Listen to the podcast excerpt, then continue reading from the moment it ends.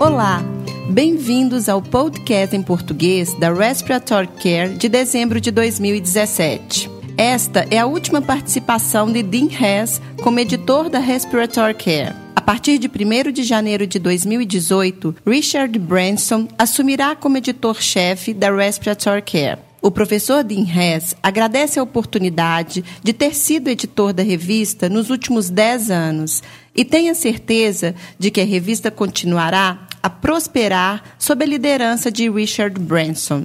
E o professor Dean Hess aproveita a oportunidade também para agradecer todos os que ajudaram enquanto editor-chefe da Respiratory Care. Mais especificamente, a Sarah Moore, assistente do editor, Richard Branson, editor adjunto, Ray Masferrer, editor-gerente, e Sam Giordano, editor.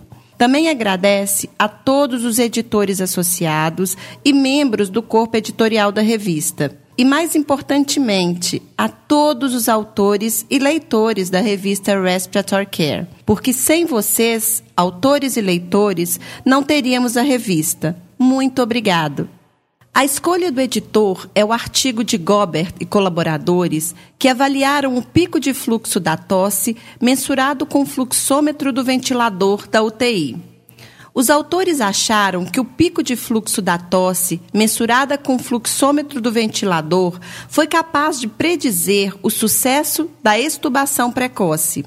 Para o sucesso de indivíduos estubados precocemente, a mediana de pico de fluxo da tosse foi de 68 litros por minuto e a mediana de volume corrente foi de 650 ml.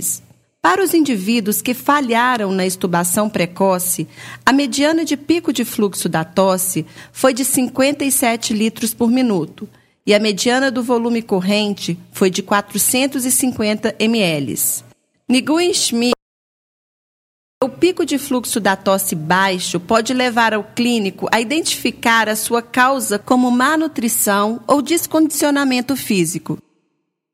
PEC colaboradores relataram sua experiência com a inserção de catéter arterial gerenciado por terapeuta respiratório e a manutenção do programa em hospital da comunidade. A experiência do grupo estabeleceu a factibilidade do programa de inserção de catéter arterial gerenciado por terapeuta respiratório em uma UTI de hospital comunitário.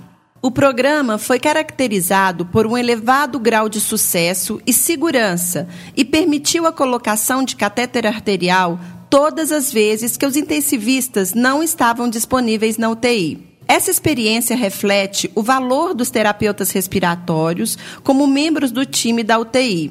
Berlim propõe em seu editorial que esse programa adiciona valor ao sistema de saúde, já hipercarregado com custos financeiros e ineficiência, e representa uma oportunidade diária de trabalho para os terapeutas respiratórios. Os efeitos da SINV com volume garantido e da ventilação com pressão de suporte com volume garantido sobre parâmetros ventilatórios, inflamação pulmonar, morbidade e mortalidade em bebês pré-termos foram investigados por UNAL e colaboradores. Os autores acharam que a pressão de suporte, somada ao volume garantido, oferece volumes correntes mais próximos dos estabelecidos em ventilação mecânica de bebês pré-termos com insuficiência respiratória aguda e não foram associados com hiperventilação ou com diferença na mortalidade ou morbidade quando comparados com a SINV com volume garantido. Dessa forma, parece que a pressão de suporte com volume garantido é um modo de ventilação seguro. Hills e May ressaltam que, embora o tamanho da amostra seja pequeno e os aspirados traqueais pareados sejam insuficientes, estudos como esse podem coletivamente significar uma melhora real no cuidado aos nossos pacientes. O objetivo de Jalil e colaboradores foi avaliar a utilidade e o impacto clínico de um protocolo de ventilação não invasiva em crianças hospitalizadas por insuficiência respiratória aguda durante infecção respiratória no trato inferior. Jalil e colaboradores relataram que a implementação do protocolo de gerenciamento da VNI, que integra critérios de indicação e de descontinuação para a VNI, foi factível No entanto, seu uso não mostrou vantagens sob estratégia que não usa protocolo. Hessinger e escreveram o uso da ventilação com pressão negativa em uma população heterogênea pediátrica criticamente enferma. Hessinger e colaboradores acharam que a pressão negativa foi factível para a população pediátrica com insuficiência respiratória aguda. Foi associada com poucas complicações, com uma taxa de resposta de 70%. Crianças recebendo ventilação com pressão negativa frequentemente requerem sedação intravenosa para conforto e um terço recebeu nutrição enteral postergada. Aqueles que necessitavam mudança de estratégia pioraram com a VNI dentro de seis horas. O índice pulmonar integrado utiliza um algoritmo baseado em mensurações de dióxido de carbono no volume final, frequência respiratória, frequência cardíaca e oxigenação periférica para oferecer avaliação do estado ventilatório do paciente. O ensaio clínico de Cal e colaboradores foi desenhado para determinar se os valores inferiores de índice pulmonar integrado foi associado com falha na estubação. Cal e colaboradores acharam que o declínio das mensurações de índice pulmonar integrado pós-estubação é preditor de falha de estubação. Chu e colaboradores exploraram o risco e fatores relacionados com a reintubação de pacientes que foram estubados dentro de 14 dias. Os fatores associados com a reintubação em 14 dias depois da liberação do ventilador foram relacionados com o nível e a qualidade do cuidado local. Dessa forma, para prevenir reintubação, mais atenção deve ser dada para pacientes de alto risco de dependência do ventilador, assim que eles são liberados da ventilação mecânica. O estudo de Eruxel e colaboradores examinaram o valor da fração de espessura do diafragma baseado em ultrassom para identificar pacientes com DPOC de alto risco para o desenvolvimento de sintomas e exacerbações da doença. Os autores acharam que as mensurações de fração de espessura de diafragma, baseadas em ultrassom em indivíduos com DPOC, parecem ser incapazes de identificar indivíduos de alto risco para sintomas e exacerbações da DPOC, como definido pelo índice da doença GOLD.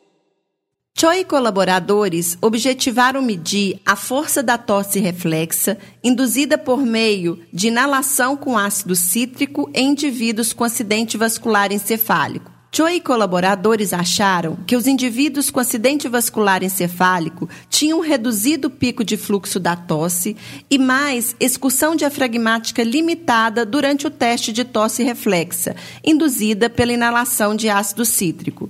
Isso pode aumentar a possibilidade de pneumonia aspirativa.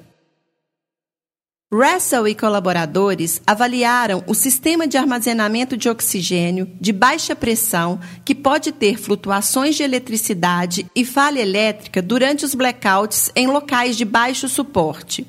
Os autores acharam que o sistema foi robusto e durável. Russell e colaboradores sugerem que esse sistema está pronto para os ensaios clínicos.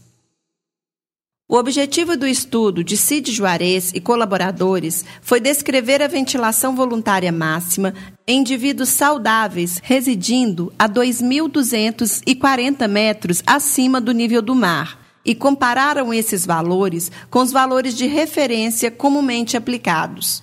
Os valores de referência para ventilação voluntária máxima de estudos conduzidos no nível do mar foram inacurados para altitude acima do nível do mar.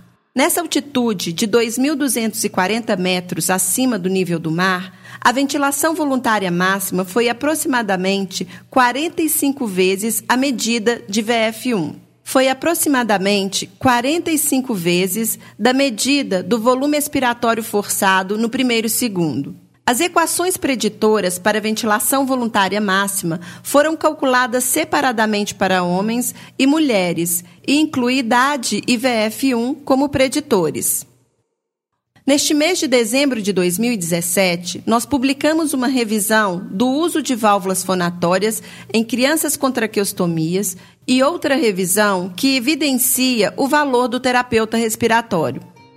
Para receber o conteúdo deste podcast e de podcasts anteriores da revista, por favor visite nosso website em www.rcjournal.com.